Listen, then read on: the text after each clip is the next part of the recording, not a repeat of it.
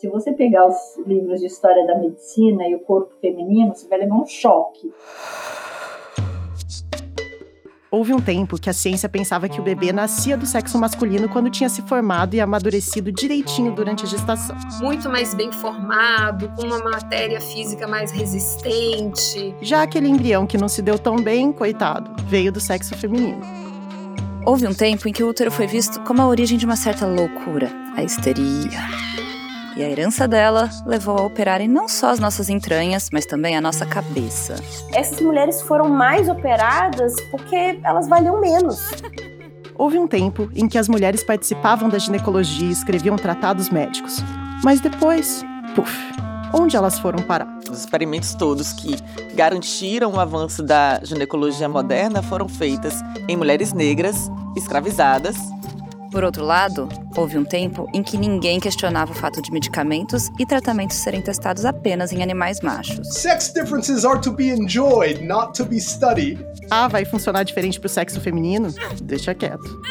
Também houve um tempo em que o grande atlas da anatomia humana, o Grey's Anatomy, não mostrava o discreto, mas poderoso órgão do prazer que existe na genitália feminina. Mas aí, finalmente, ele apareceu. Só para depois sumir de novo. O homem já tinha ido à lua três décadas antes, ele conhecia a lua e não conhecia o clitóris. O problema é que.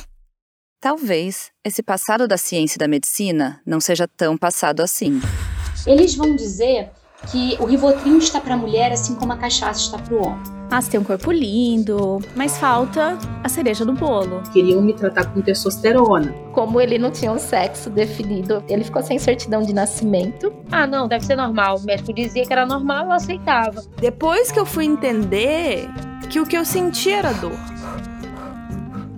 Eu sou Helena Berto, jornalista e diretora de redação da revista Asmina, que cobre gênero e direito das mulheres. Eu sou a Sara Zoubel, doutora em biologia e apresentadora do 37 Graus, um podcast de ciência que decifra mistérios do mundo à nossa volta. Na série Corpo Especulado, uma produção de Asmina e 37 Graus, com apoio do Instituto Serra Pilheira, a gente investiga a conflituosa e não tão científica relação entre a ciência e o corpo feminino. Seja lá o que isso quer dizer. A série estreia no dia 10 de agosto, quarta-feira, com episódios semanais. Escute no seu aplicativo de podcast favorito.